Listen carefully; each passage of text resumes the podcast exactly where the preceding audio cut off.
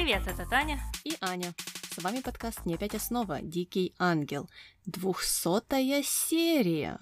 Не может быть, я не верю. Как ты думаешь, можно ли уже начинать называть наш путь в этом подкасте как финишную прямую?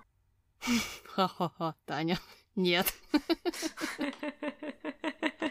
А когда можно? С 250 серии? Нет, Таня. Я считаю, что можно будет э, в 267 выпуске. Окей, okay, тогда нужно запомнить себе это число, э, потому что я уже надеялась, что мы будем делать обратный отсчет.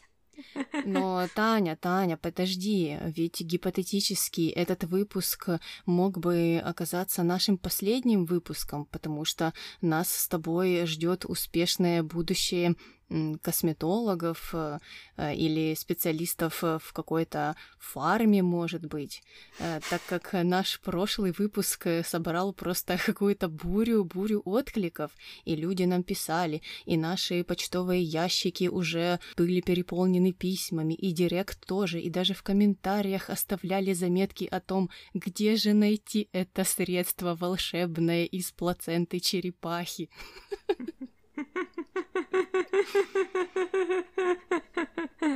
Да, да, так получилось, что некоторые подумали, что мы собираемся в действительности продавать какое-то средство с экстрактом или с чем там, с плацентой черепахи, что само по себе очень странно, потому что э, мы прямым текстом говорили о том, э, какой глупостью является такая идея.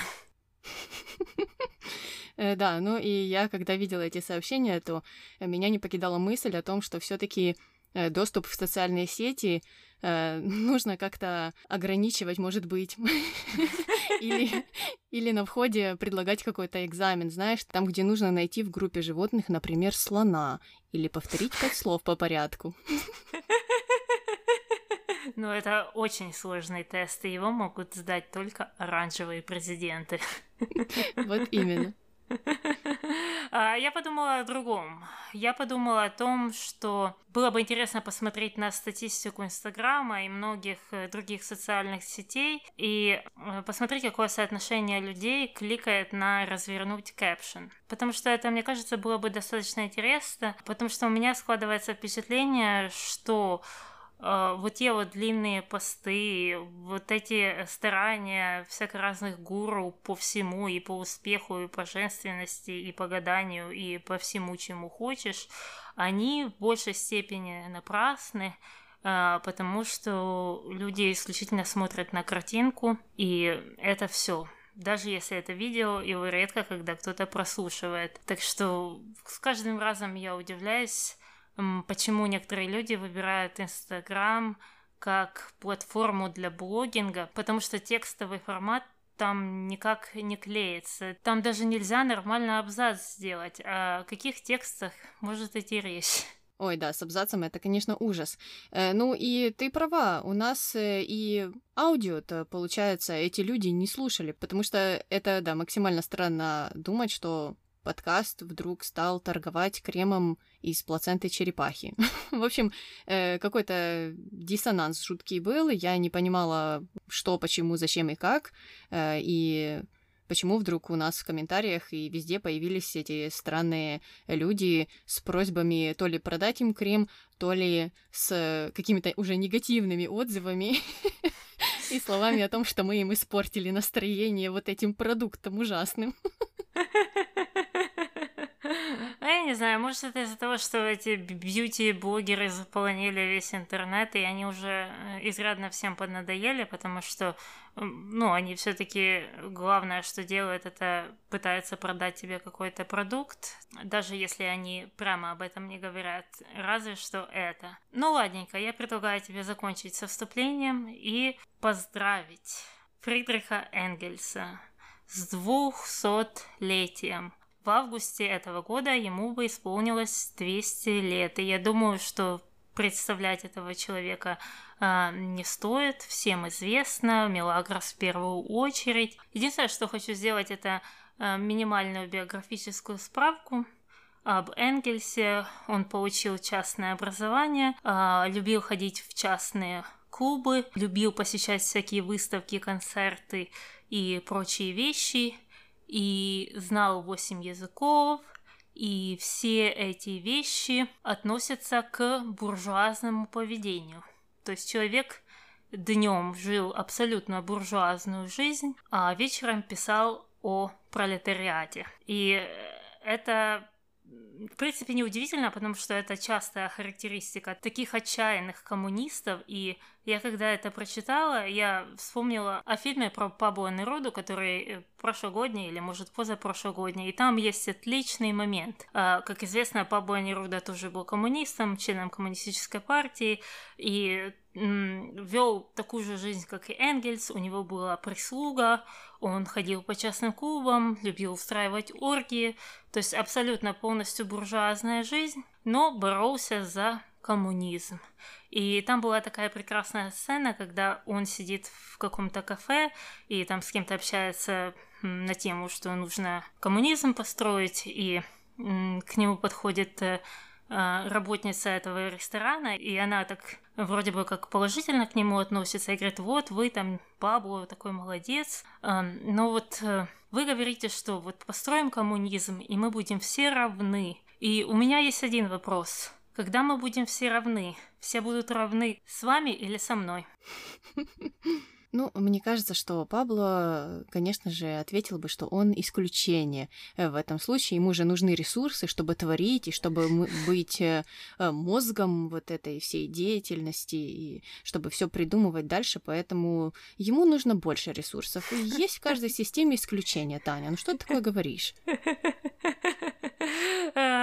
Кстати, нет.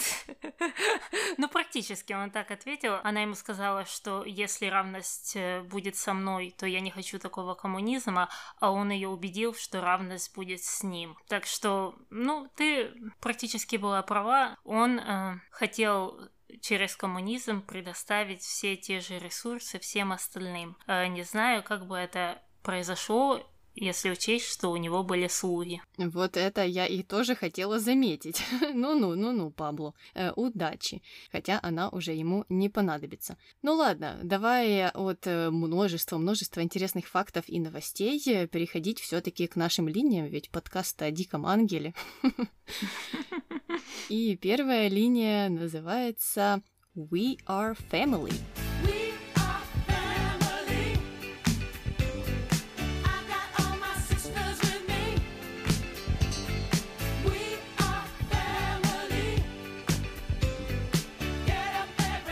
Начинаем мы ее с того, что Виктория и Рокки, а, оказывается, собрались уехать. Э, наконец-то, наконец-то у кого-то э, появилась э, хоть какая-то умная мысль. Они с этой идеей пришли на кухню, рассказали Рамону и Сокора об этом, и вот, пока не поздно, решили собрать свои чемоданчики. Собирались они ехать к дяде Рокки куда-то на север. Ну и Конечно же, по доброй традиции э, все стали их отговаривать. Сокора посоветовала никуда не ехать, не паниковать. Э, они тут же выгнали Бернарда из кухни, чтобы он не подслушивал, и стали убеждать Викторию Роки, что будут следить за Феда, отвлекать его, и, и в итоге Виктория и Рокки ответили, что это отличная мысль. Ну, по их виду я так и не поняла, это серьезно они отвечали или нет. Но тем временем пришел Бернардо, оказывается, он все там подслушивал, был очень возмущен, э, и на этом как-то заглохла эта вся идея. Ну, получается, что, что их э, переубедили вот этими какими-то странными обещаниями? Мне так показалось, да. Ну, это действительно удивительно, потому что что вы будете всю жизнь отвлекать Феда? Птичка полетела, Феда. А, ну, это ж так не работает. Но Феде пошел дальше, и он решил оповестить Луису о том, что те поженились, и оставил ей записку. Луиса ее прочитала и впала в истерику. И решила позвонить Феде и узнать поподробнее. Она кричала, она была в панике, она плакала. Ну, а Феде ей сказал, что слушай, не беспокойся, я все улажу, у меня есть план, только молчи. не устраивая там никаких истерик. И э, как раз в этот момент э, в офис к Феде пришла какая-то девушка. И давай послушаем, что произошло дальше. Давай. Итак, Рамина, я вызвал тебя, чтобы сообщить, что с этого момента у тебя есть брат. Но на часов я единственный ребенок. Не настоящий брат. Ты богата и нашла потерянного брата. Как в мыльной опере. Está proponiendo que un Ты должна мне помочь избавиться от одного идиота. Идиота, который встречается с моей дочерью. Сколько бы мне это ни стоило. Ну, во-первых, они опять взяли человека с таким же именем, которое у нас было. Я в первые, наверное, 10 секунд подумала, что он хочет подкупить подругу Виктории, которая кстати, уже давно не появлялась с нами, но оказалось, это совсем другая какая-то женщина. И, ну, как по мне, странный план. Да, я согласна, потому что он, во-первых, затратный, то есть это как-то не подходит под характер Феды. Э, и очень э, какая-то большая это многоходовочка. Каким mm-hmm. образом этот план поможет разлучить Рокки и Викторию? Мне кажется, наоборот, э, это все только им бы помогло. А, да, и дальше Феда уже продолжил э, объяснять этой девушке, что ей придется делать. Она должна выучить легенду, а, а все затраты он возьмет на себя. И первое, что она должна сделать, это прийти вечером в особняк э, и представиться, собственно, сестрой Роки. Рамина согласилась, сказала, что ее услуги будут стоить дорого. Феда согласился с этим, и она ушла. А за ней пришла Андреа, которая очень возмутилась, потому что Феде встречается вот с такими вот женщинами. Имел бы уважение к Андреа. А, ну, а Феде тут стал играть и говорить, о чем ты, Андреа? Это же сестра Рокки. И Андреа как вроде бы удивилась. Я не знаю, чему там возмутилась Андреа, потому что были там разные девушки, была Миндаль, была Лолли, были какие-то непонятные лифчики, и вообще, какое тебе дело, если вы сейчас вместе не встречаетесь? Да, ну и не то, чтобы эта девушка как-то странно выглядела или как-то странно себя вела, не знаю, в общем, что это была за претензия, э, но вечером Феда вернулся домой, э, и все, в смысле вся прислуга, стали за ним следить. А, Феде как-то почувствовал, что что-то здесь не так, и стал к ним цепляться э, по поводу и без.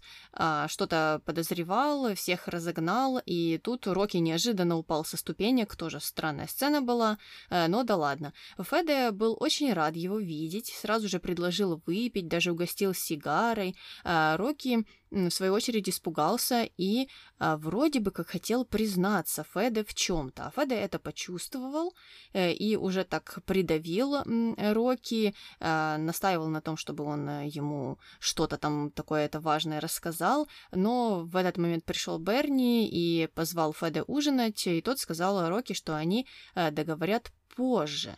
Но после ужина все уже собрались в гостиной, хвалили Сакора, что она вот так прекрасно готовит, Феда даже хотел ей поднять зарплату, но Луиса была против, Дамиан тоже был против, хотя он сказал, если ты поднимешь ей зарплату, то и обязанностей побольше ей дай. Всем было очень смешно, а, но а, Ива и Виктория следили, следили за этим, им стало скучно, и они ушли. И Феде э, вместе с Луисой как раз воспользовались этим моментом, чтобы рассказать Дамиану о свадьбе Рокки и Виктории. А Дамиану было очень смешно узнать эту новость, он сразу же поинтересовался, когда внуки, что не обрадовало Феде и Луису. Да, Дамиан троллит, как всегда, но я вот подумала, о предложении Дамиана поднять объем работы, так э, а смысл? Она же готовит на определенное количество людей. Там есть эти восемь человек, допустим, которые живут в доме, она на них готовит. И если они поднимут объем работы, она будет готовить там на 12 человек, то смысл, что случится с той едой, или они хотели, чтобы она и готовила, и кустики подстригала, и полы мыла, как-то так – Да, ну или носила эти все судочки э, на работу, например, там, Феда и Дамиану. А, понятно, понятно. Ну, это интересный вариант. Ну, а мы перемещаемся на Викторию, которая что-то подозревает, и она решила из-за этого допросить его, поспрашивать, а не проговорился ли он. Эм, тот сказал, что нет, э, он ничего не говорил, и э, Бобби тоже ничего не говорил. То есть он не знает, о проделках своего друга. А дальше за этим пришел Рокки, который почему-то решил пообниматься с Иво. За этим пришел Бернардо и сказал, что к Рокки пришла какая-то обаятельная и богатая женщина. Непонятно, по какому признаку они узнали, что она богатая. Это тоже какой-то сканер, какое-то гадание, не знаю, по лицу, по одежде, которая нам непонятна. И в этот момент все не поняли, что происходит. Стали смотреть на руки, а тот стал оправдываться и говорить, что я вообще-то ничего не знаю и никого не жду. А, Виктория и Иво решили на него надавить, но Рокки продолжал отнекиваться и сказал, что э, он и не хочет никого знать. Ну и мне э, странно было это слышать, потому что, ну, пришла и пришла женщина, почему все так сразу напряглись, э, здесь мне не было понятно. Тут какое-то странное отношение у людей э, к тем, кто появляется в этом особняке. Такое ощущение, что они сразу займут э, лишнюю комнату или туалет, что еще хуже. Э, в общем, э, все это очень странно. У всех какая-то паранойя. Э, но они переместились в гостиную, и там эта девушка, которая не назвалась, кстати, потому что я так подозреваю, что она, ну, наверное, должна была использовать какое-то другое имя, не свое. Э, в общем, пока что она вот безымянная сестра. Объявила, что она, да, вот является сестрой Роки, и что их родители умерли, но у нее много денег, и Роки теперь не придется совсем работать шофером. А, ну, и она была очень рада его видеть. Виктория, в свою очередь, засомневалась, в этой всей истории. Ну, а сестра безымянная увела Рокки и уже на кухне рассказала, что родители еще давно ее послали учиться за границу, а Рокки дали, что смогли. То есть отправили к дяде, а потом дружно умерли просто. Э, но теперь все изменится, э, и вот завтра он уже переедет к ней. Вот же безымянная сестра классная, не то что Росси. Э, да, ну, она классная на бумажке, но если так это перенести в реальную жизнь, то тяжело себе представить историю, что ну, какая-то сестра будет ехать через полмира, чтобы спасать своего брата и делиться с ним э, всеми своими деньгами. Одно дело это приехать и встретиться с ним, увидеться и, возможно, чем-то помочь, но полностью поставить его на свое финансирование, мне кажется, это не очень правдоподобная история, поэтому а, я бы на месте руки так не воодушевлялась. Ну, Таня, мало ли э, сестр меценатов, кто знает. Э, ну, Виктория тоже не воодушевилась и очень скептически отнеслась к этой всей истории. Э, встретилась с Роки, чтобы поговорить об этом, но тот стал ее успокаивать и говорить, что вот какие они с сестрой похожие. И, ну, что же, как же не поверить в эту э, всю байку. А, но э, Виктория подумала, что, может быть, все здесь не так просто. И давай послушаем, э, что она сказала дальше. Давай. Вдруг она тебе ну, сестра, что если папа нанял актрису, чтобы посмеяться над тобой, Морган? Нет, если бы твой отец что-нибудь знал, то сразу бы меня убил.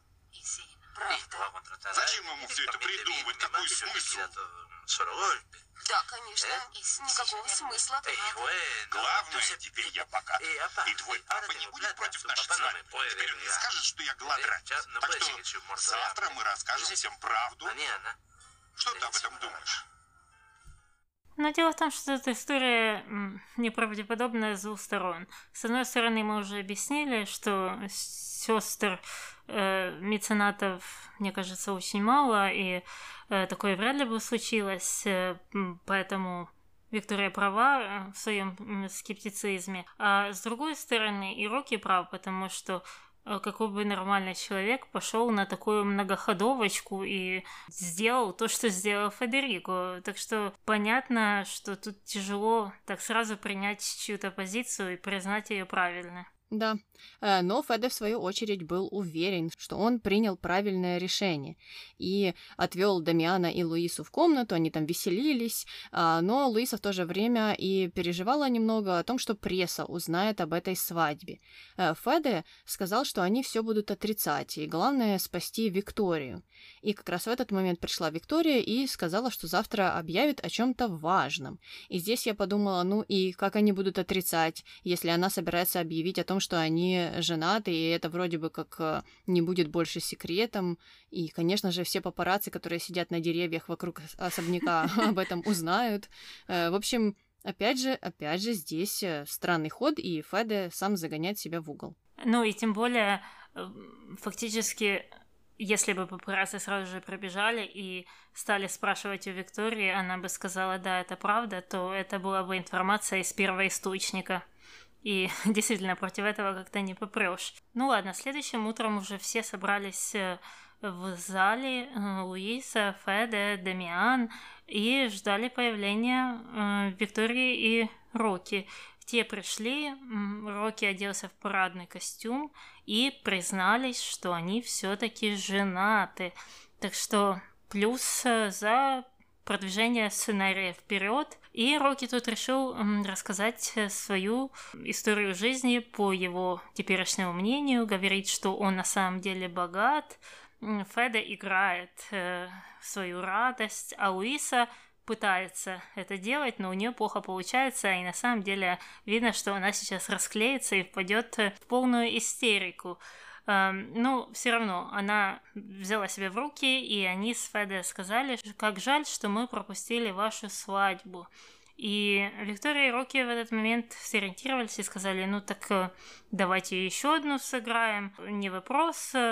Э, но Луиса стала криком кричать, что нет, нет, нет, нет, одной было достаточно. И они все разошлись, Рокки и Виктория остались, и а, остались они, чтобы порадоваться, потому что все так э, получилось, что все как вроде бы рады, и зря они переживали. Э, ну и позже э, Феде вернулся домой, э, наверное, пробрался через окно, чтобы Луиса не провалила план, потому что ему не понравилось, как она себя вела. А Луиса согласилась следовать инструкциям, но в то же время захотела поговорить с ним на чистоту и призналась здесь, что, оказывается, она знает о том, что Мелагрос — внебрачная дочь Феде, и она хочет, чтобы Мелагрос вышла замуж за Иво, потому что Мелагрос же теперь богатая, а, и это будет очень хорошая сделка. Э, Феда, конечно же, был в шоке, но э, ничего так и не ответил, так что мы не знаем, заключили ли они эту сделку или нет, и вообще это максимально странная сделка, и не им принимать эти решения. Мне вообще казалось, что Феда знал, что Луиса знала, но я сейчас не могу стопроцентно подтвердить, что это так, но я была просто в этом уверена. Ну, или, по крайней мере, он мог подозревать, потому что она в какой-то период так себя вела, ну, что это прям было заметно. Mm-hmm. Ну, ладненько, оставляем эту линию, переходим на нашу вторую под названием «Мафиозный детский сад». И мы начинаем с конца прошлой серии, где Каролина пришла в комнату Мелагрос и просила оставить его в покое. Мелагрос, в свою очередь, не отступала, сказала, чтобы та оставила его в покое, а, а то она ей повыдирает волосы. Стандартный прием. Каролина продолжала идти в наступление, говорила, что его не принадлежит Мелагрос, и вообще она удивлена, что Мелагрос может думать, что Ива когда-то свяжется со служанкой. И я не знаю, почему они эту фразу дают всем, всем, всем женщинам в этом сериале. Уже могли что-то новое придумать. Каждая, каждая девушка э, Иву, которая не Мелагрос, повторяет одну и ту же фразу. И они как все просто идентичные. Уже ну, какую-то другую издевочку придумали. Почему бы и нет? Да, я точно тоже подумала, и Мелагрос эта фраза уже не должна вызывать просто никакой реакции, потому что и так понятно, что за этим всем ничего не стоит. А, но э, после этого разговора наступило какое-то мега просветление, потому что Мелагрос э, не пошла плакать, и не пошла говорить с Глорией и Линой, не пошла строить какие-то козни Каролине. Она пошла поговорить с Иво. И давай послушаем о чем. Давай. Нет, что ты? Мне это не приснилось. Это архитекторша в тебя втюрилась. Да хватит тебе. Она у меня по пляжу. Ой, мне до нее дело. Не нужна мне ни архитектор, ни адвокат, ни астронавт. Только ты мне нужна, можешь это понять? Это тебе нужно понять. Что? Смотри у меня, как бы я ее не приперла к стенке. Я уже не мальчик, Милагрос. Знаю, что мне делать. Ну, плюс за то, что она пошла говорить к нему, минус за то, что она пошла говорить к нему о том, как она повыдирает волосы Каролине, хотя если бы он э, ей изменял с Каролиной, то это было бы в первую очередь на его совести, и ты должна выяснять это с ним, потому что как вроде бы это твой парень. Но вот эти нападки на других женщин, они, конечно же, продолжаются. Ну да, и это ничего бы не решило. Ну, повыдирала бы ты ей волосы, но он же тебе э, там гипотетически мог бы быть неверен. Э, и что дальше? Что с этим-то дальше делать, mm-hmm. непонятно. Э, да, так что здесь эти э, методы якобы решения этой проблемы, если бы она была, максимально странные. Но Ива тоже по-странному решил решить эту проблему и сказал, что у него есть э, какое-то магическое средство от ревности, и это средство, конечно же, поцелуй. Э, вот так заканчиваются якобы полуконструктивные диалоги, ну, как всегда.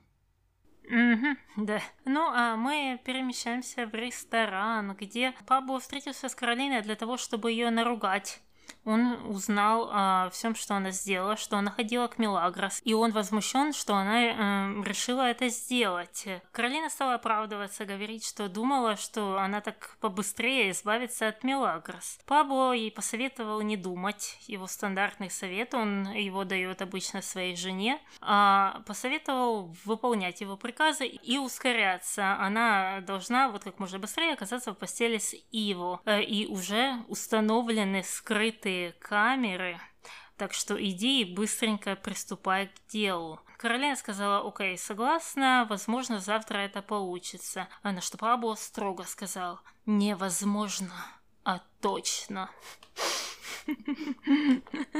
Опять скрытые камеры, уже что-то такое было. Все любят снимать э, домашнюю порнушку для порнхаба. Вернее, изначально нет, но оно там обязательно окажется. Э, можно сейчас поискать, уверена, что-то найдем.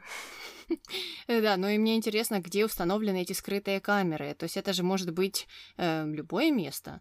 Э, это офис, это квартира, это спальня Ива, это кабинет, э, это кухня. Где, где эти скрытые камеры? Везде, Аня, везде. Мафия смотрит на всех и всегда. Ты что, не помнишь этого Доминика Рисо, который там их везде-везде поставил? Угу. Может, они их и не снимали с прошлого раза. Э, да, такое ощущение. Но это, конечно же, ужасно. Э, ну, а мы переходим на э, еще одну ужасную линию, которая называется «Широко закрытыми глазами». И начинаем с Анхелики, которая не может оторваться от газеты. А Мелагрос пришла к ней на чай и возмущена, спрашивает, что там такое вот важное, что Анхелика э, все читает и на нее не обращает внимания. Анхелика говорит, что важная статья о Пабло с фотками. Э, Какая это статья? С какими это фотками? Это тот компромат, о котором говорили? Я не поняла. Э, ну, Какое-то странное решение у сценаристов опять. Они носились, носились так э, с этим Пабло, и что вот никто не должен видеть его с этими странными мужчинами, а теперь уже выходят статьи, и Анхелика уже читает эти статьи в каких-то газетах, э, и все понимает, и говорит, что Пабло изменился, и что она знает некоторых людей э, из его окружения, которые вот на фото изображены, э, потому что эти же люди э, встречались и с ее мужем. Ну а Мелагра стала переживать, что ее дед там был мафиози, Сузи Анхелика сказала, да что ты, нет, он просто так с ними встречался, непонятно почему, э, нет-нет-нет, он не был таким. Ну и после этого Анхелика выразила желание поговорить с Мариной. Э, ну так, а, может, Пабло просто тоже их знает, и совсем не, не мафиози, просто он решил с ними в кустах побеседовать. И, кстати, фотографии в этой газете были тоже в кустах. Это из одной фотосессии. А, ну, в общем, Анхелика такая немного виляет здесь, конечно. А, но дальше мы уже видим, как Мелагрос нашла где-то Марину и решила привести ее к Анхелике. А, Марина не совсем понимает, зачем Анхелика ее позвала, и спросила Мелагрос, э, рассказывала ли она что-то ей о Пабу и, и об этой всей ситуации. Мелагра сказала, что нет, но заявила, что готова просто убить любить Пабло. А, ну и тут Марина должна была нам в 158 раз напомнить о том, что Пабло очень сильно изменился. И тут из-за угла выскакивает Анхелика и говорит такая, что ты имеешь в виду? Марина не совсем хотела отвечать и вообще говорить, но Анхелика настояла. И они прошли в ее комнату, и Анхелика не знала, с какой стороны подойти, три часа что-то мямлила, и в конце концов э, решила спросить. Давай послушаем, что. Давай. Известно ли тебе, как твой отец сделал свое состояние? Известно, он много работал, многого добился. А вдруг это неправда? И ему помогли другие. Кто? Те, кто сейчас окружают твоего мужа. И кто они? Это мафия, Марина. Боже, так долго, так долго признавалась, и мне интересно, а, чего хочет добиться Анхелика.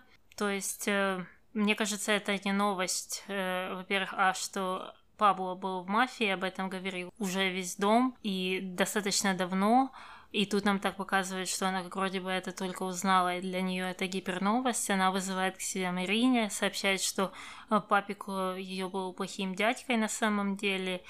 И что, по мнению Анхелики, должна здесь сделать Марина? Ну, Анхелика-то дальше хотела ей предложить какую-то помощь, но Марина не дала ей сказать и сказала, что она в это все не верит. А Анхелика ответила, что может проверить, потому что Доменико Риса был плохим человеком и бил мать. Ну и здесь Марина-то должна была вспомнить тот разговор со своей мамой, но у нее начались флешбеки а, и воспоминания о том, как Пабло ее бил. А, ну и Анхелика продолжила настаивать э, на том, что она может ей как-то помочь. Ну, не знаю, у Анхелики там, помним, была какая-то дача у моря. Может быть, она туда ее хотела mm-hmm. отправить. Что, в принципе, mm-hmm. ну, было бы хорошим решением. А, но Марина отказалась от помощи и убежала. Понятно, но если ее решением была дача, то это прекрасный вариант. Плюс один тогда Анхелика. Ну а мы переходим на нашу четвертую линию под названием «Тебе не любить моя мама». Є проблемка мала, між нами різниця. Ми з тобою, як ті, журавель і синиця. Я готовий тобі зірку з неба дістати, тільки те, що вночі не дає мені спати. Йой, тебе не любить моя мама. Воу-го-го, а ти для мене сама, сама. Начинаем мы с кухни, где беседует Иво и Мелагрос. Он принес ей розу, и роза это необычная, потому что он взял и украл ее из сада. И самое интересное, что сама роза не впечатлила Мелагрос, но когда он сказал, что э, он ее украл, у Мелагрос загорелись глаза, и она прям возбудилась. Ты украл? Какой молодец. Ну, а Ива признался, что украл ее из сада, эм, на что Мелагрос сказал, а, тогда это не считается, потому что тут совсем не было никакого риска. И тут Ива приступил к вопросам, стал спрашивать Мелагрос, почему она такая серьезная. Та сказала, что думала о предложении Луисы. И тут Ива спросил, хочет ли она пожениться.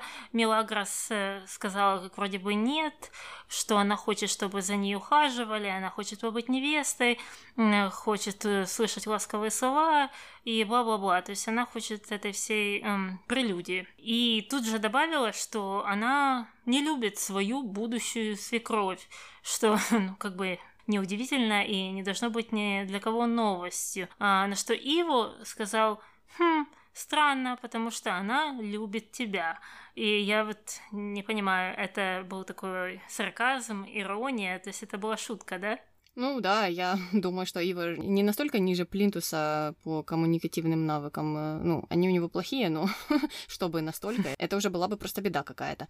А, ну и насчет вот этих всех прелюдий э, и романтики, и о том, что там нужно э, заботиться и говорить ласковые слова, Я никого не гоню в спину выходить э, замуж, но мне кажется, это одно к другому никак не относится, потому что ласковые слова могут присутствовать как и в период до замужества, так и после. Никто же их не отменяет. Mm-hmm. Да, да, это, кстати, очень странно и говорит об определенном представлении о замужней жизни, что вот ты встречаешься с кем-то, он тебе клинья подбивает и цветочки дарит и конфетки, а вот выходишь замуж и все. Началась страшная жизнь. Тогда, если это действительно так, то, конечно же, замуж лучше не выходить. Ну да, это все макароны с сосиской и больше ничего. Э, ну, а Мелагрос позже отправилась к Анхелике рассказывать ей об этой истории с Луисой. Анхелика не могла поверить, что Луиса так изменила свое отношение к Мили, но та объяснила, что она просто узнала, что Росси ее мама, и что она миллионерша, и что Мелагрос теперь тоже миллионерша.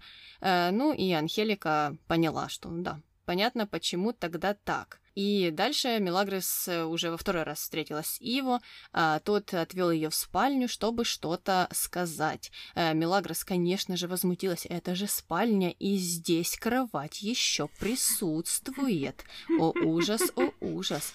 А, но Ива заметил, что хотел вообще поговорить о другом и объявил, что завтра наконец-то оформит свой развод. Пригласил Мелагрос в ресторан и сказал, что хочет сделать ей предложение. А кроме этого будет еще один какой-то сюрприз, о котором он, конечно же, не признался. Но э, Ива не может прожить и дня вне отношений.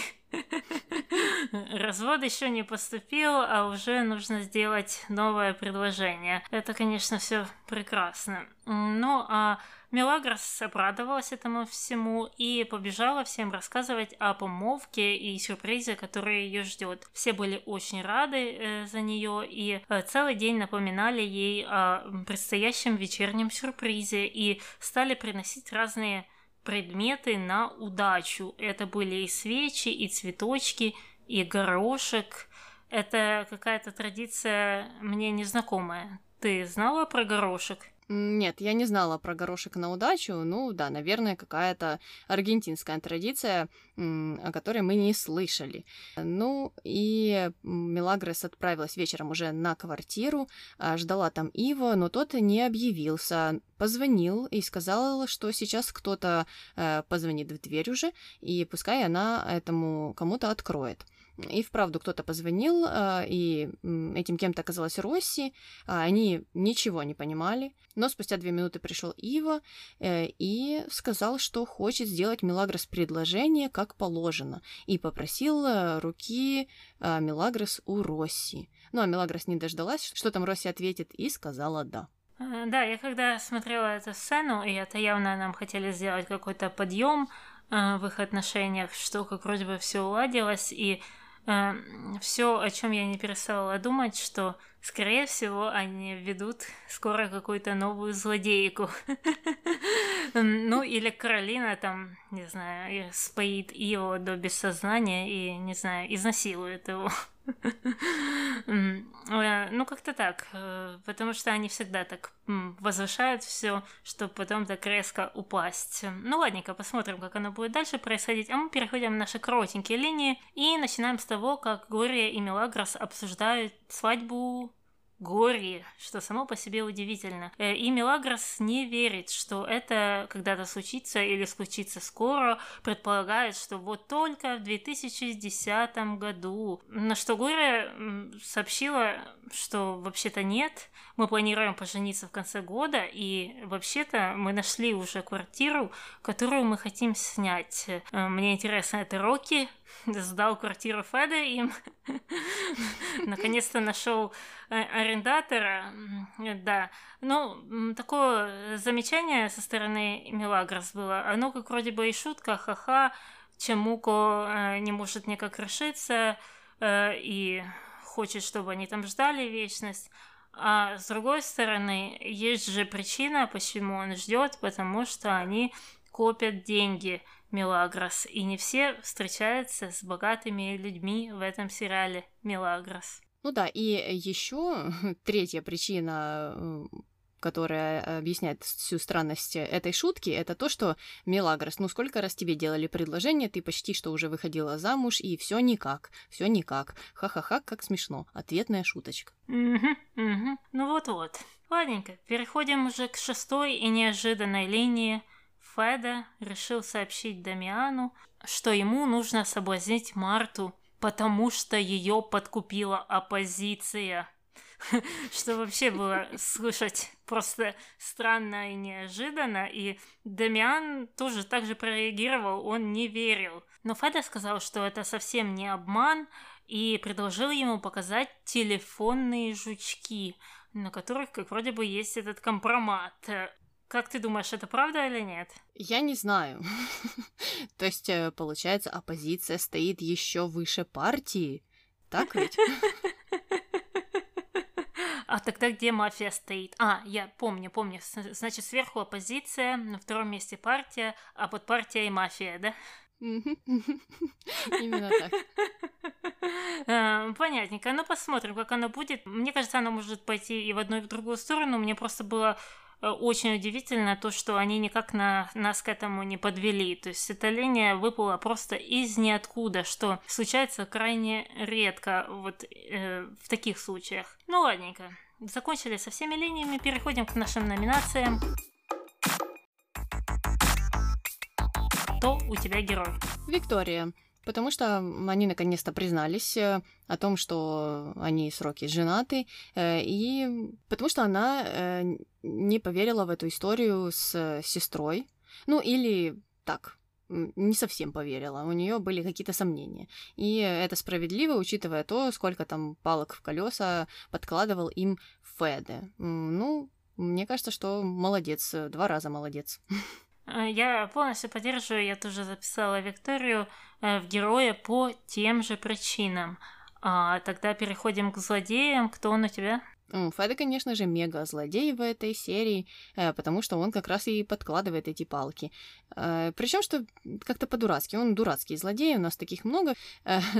Ну, я не понимаю, в чем суть этого плана, как Рокки расстанется с Викторией, и, ну, Феда просто спустит эти деньги, и много денег, я так понимаю, и мне кажется, что он ничего не добьется. Угу.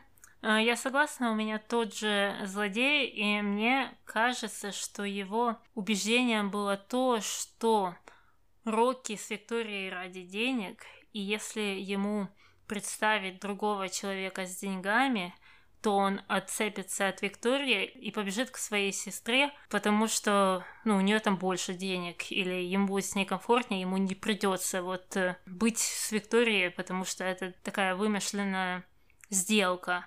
Вот это единственное оправдание его плану, которое пришло мне в голову. Ну да, версия хорошая, хотя, с другой стороны, нам об этом никто никогда и не говорил. Э, если а, Милагрос постоянно это говорят, что вот она там ради денег э, за его э, ходит и пристает к нему, и все это какой-то коварный план, то о Роке и Виктории ничего uh-huh. такого мы не слышали, и uh-huh. Феда и Луиса всегда были больше обеспокоены тем, что вот Виктории он так нравится. То, что там uh-huh. у него в голове, никого никогда не интересовало. Но, хотя, опять же, я повторюсь, версия отличная. Ну, кстати, это интересная вещь, потому что э, получается, что женщины хотят выйти за богатых мужчин только потому, что им от них нужны деньги, то есть в случае Мелагрос, а в случае Руки они даже не предполагают такую возможность, потому что что мужчины не могут быть альфонсами, особенно учитывая историю с Хака. Угу, да, кстати, кстати. А, ну и давай переходить к нашей последней номинации «Дураки». Я в дураки записала Каролину, потому что э, мне был непонятен этот план. Она рассказала все Мелагрос, чтобы та отцепилась, но вроде бы как Мелагрос сейчас является девушкой Иво, и что значит отцепилась? Если она будет э, так реагировать на каждую встречную, которая будет приходить и говорить, что ей нравится Ива, и чтобы она с ним рассталась, то это будет как-то, ну, странновато, как минимум. Я поддерживаю. У нас сегодня опять трехкратное совпадение. Я тоже записала э, Каролину, и э, помимо всего, что ты сказала, мне еще показалось, что этот сценарий нам хотел намекнуть на то, что Каролине в действительности понравился Иву. Но судя по ее поведению, это выглядело так, что она как вроде бы пошла на это ради денег или я не знаю, что там ей Пабло предлагает, а, а в конце концов просто а, очаровалась им и там по уши влюбилась, потому что, ну, они реально нам всегда показывают так этих э, женщин. И за это, собственно, дурак. Любить Иву — это дурацкий поступок. Ну все, все, закончили с нашими номинациями, переходим к мистеру морковки. Сколько морковок сегодня? Э, две морковки за вот те флешбеки Марины, э, там, где присутствовало домашнее насилие, они были черно-белые, так что смягчили мы, с трех на две съехали. Э, и, ну, вообще за всякие вот эти пакости тоже можно поставить две морковки с натяжкой. Угу. Ну и все, тогда переходим к нашим юбилейным комментариям. Комментарий первый. Почему, если мафиози, так сразу бьет жену? Ну что за бред? Мафиози может быть отличным семьянином и любить свою жену. Ну, это, кстати, как э, отражение нашего тезиса про Феда, что люди говорят, вот, Феда там любит э, своих детей, или там когда-то что-то хорошее сказал о Милагрос, и это означает, что он прекраснейший человек и вообще молодец.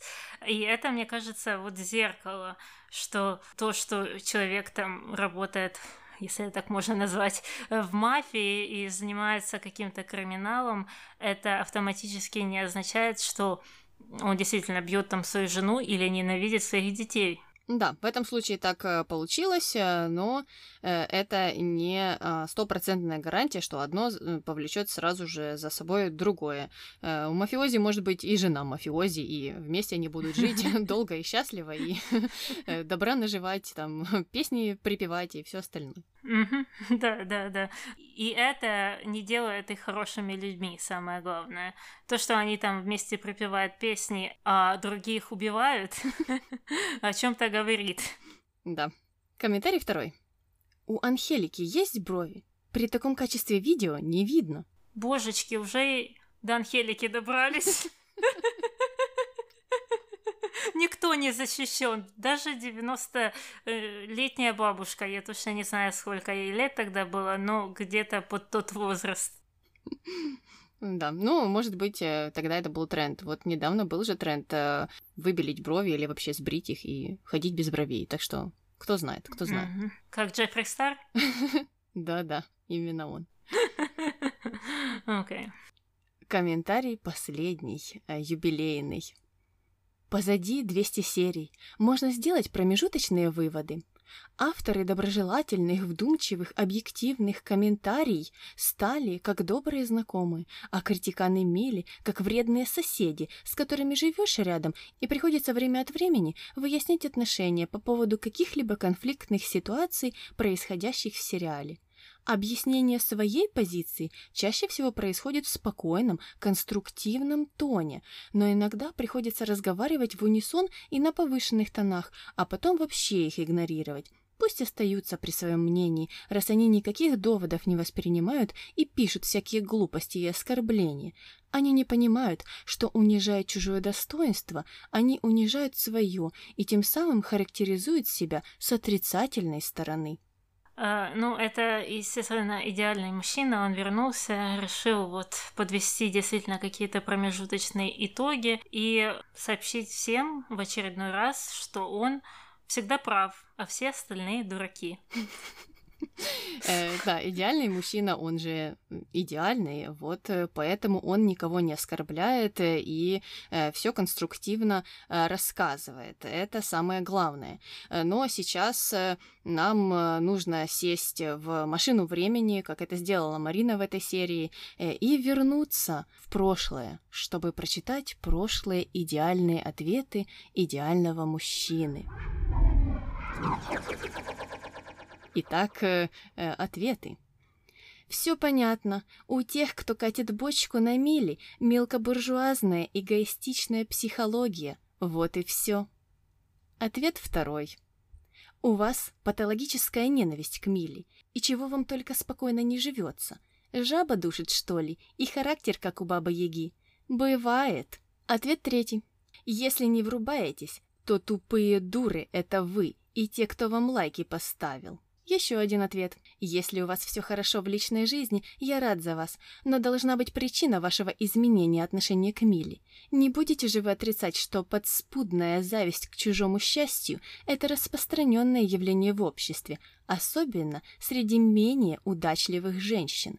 Еще одна возможная психологическая причина негативного отношения к Милли – это глупость, которая, как известно, не имеет границ и, скорее всего, связана с недостатком житейского опыта.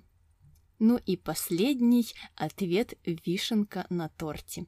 Пытаясь все же понять психологический типаж оппонентов, критиканов Милли, тех дам, кого раздражает и бесит ее поведение, создается такое впечатление, что в сочетании с негативными чертами характера в основе их позиций лежит и медицинский фактор, связанный с особенностями женского организма, например, нервно-психическая форма ПМС, кризис среднего возраста, поэтому будем к ним снисходительны.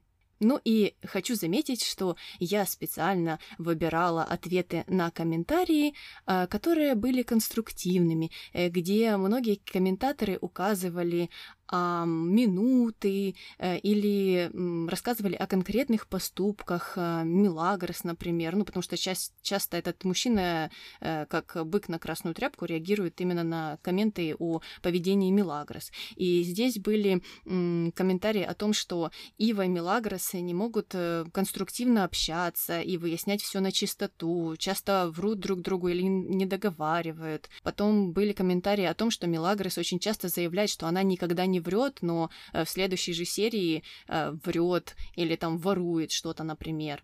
А потом э, были комментарии о том, как Милагрос пыталась разрушить отношения Флор и Иво после их замужества, хотя в то же время она до этого рассказывала, что она не будет лезть ни в чьи отношения, и это ей не нужно, и она хочет, чтобы его был счастлив. То есть э, как раз эти все комментаторы имели какую-то основу, и не вдаваясь в какие-то там личные обиды, они не говорили, что вот Мелагрос дура какая-то, просто так, или вот там Мелагрос ужасная корова, жаба, ну и что там еще этот мужчина, Баба-Яга, какие он любит э, описание женщинам давать. Нет, нет, всего этого не было. Э, там просто говорилось о каких-то чертах главной героини, которые комментаторам казались э, ну, странными или которые не ложились вот на этот э, позитивный персонаж, якобы всецело позитивный персонаж. Ну и вот э, таким образом, проявляя уважение и э, не унижая чужое достоинство, конечно же, э, этот мужчина характеризовал себя с положительной стороны. Ну, а что еще сказать? Ну, это, наверное, те случаи, когда иногда приходится разговаривать в унисон и на повышенных тонах. Только почему-то это не иногда, это почему-то всегда, всегда. То есть не повышенных тонов, не обидчивых тонов, не унизительных тонов, не снисходительного отношения а, в его дискуссиях нет вообще. Они существуют только там, где дискуссии нет. А дискуссии нет, когда э, люди э, соглашаются. То есть, э, если кто-то придет и скажет, боже, Мелагрос, она там самая красивая женщина в мире, то дискуссию тяжело провести, потому что ты можешь с этим согласиться, и большинство людей соглашается, что нормально. Но в том случае, когда бывает противоположное мнение, и когда случается этот разговор, случается обмен аргументами, его аргументами являются как раз те вещи, которые только что прочитала Аня. Э, что само по себе очень печально. И я тут хочу, э, в общем, тоже подвести итог 200 серии, а именно по комментариям из этих 200 э, серий и сказать, что большинство из них адекватные, нейтральные, хорошие, вдумчивые. По крайней мере, большой процент, больше 50 точно. А некоторые из них просто прямолинейные, там кто-то красивый, кто-то там хорошо играет, кто-то еще что-то, а, которое мы не зачитываем или зачитывали один раз, но потом просто нет смысла их еще раз зачитывать. А комментарии, которые такого плана, комментарии про бульдожьи рожи, про какие-то другие вещи, они генерируются очень малым количеством людей. Это до 10 человек, э, чаще всего до 5. То есть эти люди, они вот начинают вот этот хейт срач, можно сказать. А хейт, он работает э, как снежный ком. Достаточно кому-то сказать, что э, что-то ужасное и э, унизить кого-то, либо из комментаторов, либо из актеров. Туда сразу же набегают единомышленники, которые вот по хейт лайкают, по хейт комментят, и они вот устраивают вот такие длинные ветки, там, где это просто грязь выливается на кого-либо. Э, опять же, живой комментатор, живой актер, неважно. Ну и об этом стоит помнить и ну и замечать это за собой. С кого начинаются эти срачи? Если ты постоянно находишь себя в каких-то срачах в интернете, то, скорее всего, ты и являешься проблемой этих срачей. И эм, в данном случае секция комментариев под Диким Ангелом является этому прекрасным доказательством. Пять человек могут устроить просто говно шторм там. Ну и, конечно же, как ты сказала, что да, позитивных комментариев хватает, но просто они и вправду однотипные, там э, все сводится к тому, что кто-то красивый или кто-то симпатичный, или кто-то кому-то нравится, или кто-то за кого-то хотел бы там в реальной жизни выйти замуж, или хотел, чтобы у него или у нее были вот такие вот отношения. А, но а, мне лично, вот э, это мои наблюдения субъективные, мне очень жаль, что мало комментариев, которые смотрят немного глубже. Э, то есть я, я не говорю, что вот те комментарии про красоту, они не должны существовать, на здоровье люди хотят, пускай комментируют, но все таки э, лично мне интереснее э, всегда читать комментарии, которые более рефлексивные, что ли. Вот человек анализирует происходящее, вот почему она или он так поступают. А вот здесь вот какое-то несоответствие, а тут вот молодец. Ну вот, вот, вот что-то такое, и почему тот или иной герой так себя ведет, что за этим стоит, вот какие какие-то теории, это всегда намного интереснее читать. Э, ну, конечно же, мне кажется, что большую долю как раз э, в этом и играют хейтеры, которые как мухи на мед слетаются на вот такие комментарии и облепливают их э, своим хейтом, и потом это все сводится к бульдожьим рожам и к бабе Яге и ПМС на нервной или какой-то там почве. И потом уже тот комментатор, который приходил и там комментировал э, и что-то там анализировал, он уже не хочет это делать, потому что, ну, потому что по понятным причинам. И это заметно, да, не только здесь, это заметно вообще в интернете и во многих группах. И мне кажется, что, понятное дело, что на хейтинг э, отвечать всегда очень сложно, но хотелось бы, чтобы такие люди все-таки находили ответ этим хейтерам, чтобы как-то удавалось их э, время от времени нейтрализировать. И как ты правильно сказала, что таких людей очень легко увидеть.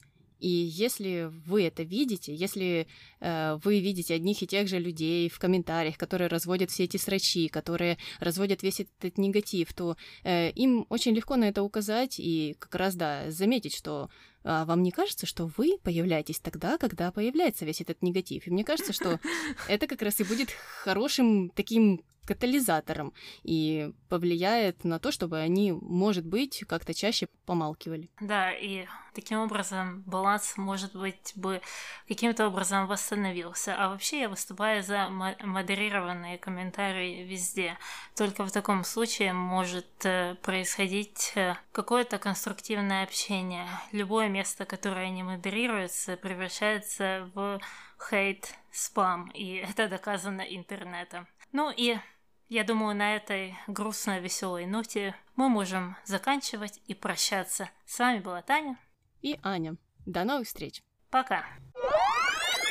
Денег или я не знаю, что там ей паду, па, падло.